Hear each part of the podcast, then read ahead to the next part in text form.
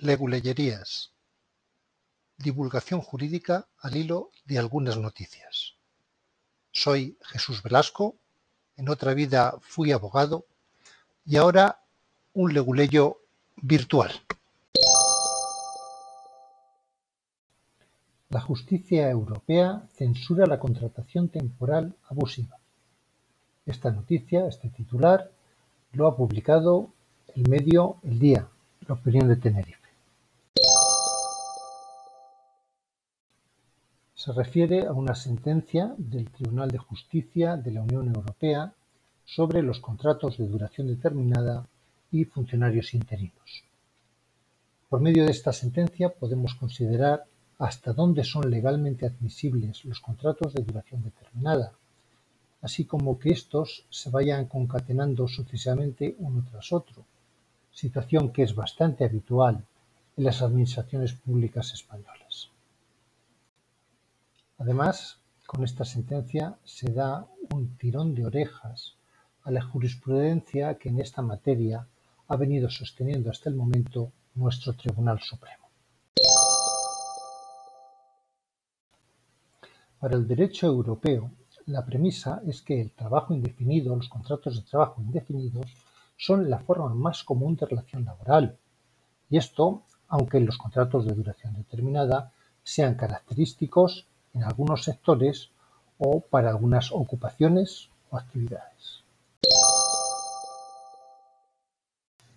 Recuerda el Tribunal que los Estados miembros están obligados a garantizar el resultado que exige el derecho de la Unión y que tienen que imponer límites a la utilización sucesiva de contratos temporales, que son una fuente potencial de abusos, de manera que deben establecer medidas protectoras mínimas a fin de evitar la precarización de los asalariados.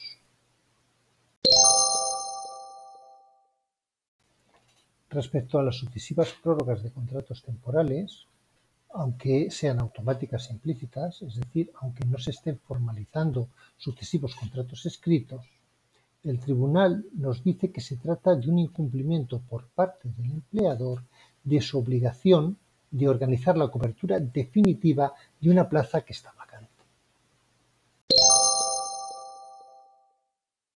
Esta sentencia europea trata sobre una cuestión prejudicial a instancia de un tribunal español sobre un empleado público y por tanto habla de la normativa española.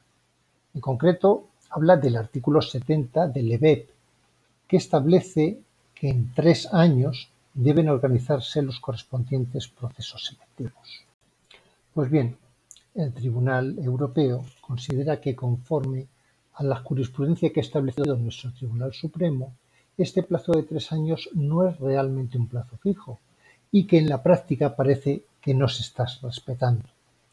Por lo tanto, recuerda que según tiene ya declarado, es obligación de los órganos jurisdiccionales nacionales modificar su jurisprudencia si ésta se basa en una interpretación del derecho interno que es incompatible con los objetivos de la directiva. No puedo terminar sin reiterar una vez más que se trata de una cuestión prejudicial lo que esta sentencia resuelve y que ella misma, esta misma sentencia, indica que una disposición de derecho de la Unión de esta índole, que carece de un efecto directo, no puede invocarse en un litigio para excluir la aplicación de una norma de derecho nacional que sea contraria. Por consiguiente, un tribunal nacional no está obligado a dejar de aplicar una norma interna, una norma de derecho nacional. Corresponde, por tanto, ahora a los tribunales españoles resolver el asunto tomando en consideración todo el derecho interno y hacer todo lo que sea de su competencia para, garantizar la efectividad de la directiva. Esta circunstancia abstrusa implica que todavía queda por recorrer en España todo el laberinto procesal correspondiente, un, laberinto en el que la sentencia de la Unión Europea permite, aunque solo sea de algún modo, orientarse. Puedes leer el artículo correspondiente a leguleyería en el blog leguleyerías.blogspot.com, donde aparece el texto con enlace a la noticia y a los preceptos legales y los conceptos jurídicos que se mencionan. Gracias por tu atención.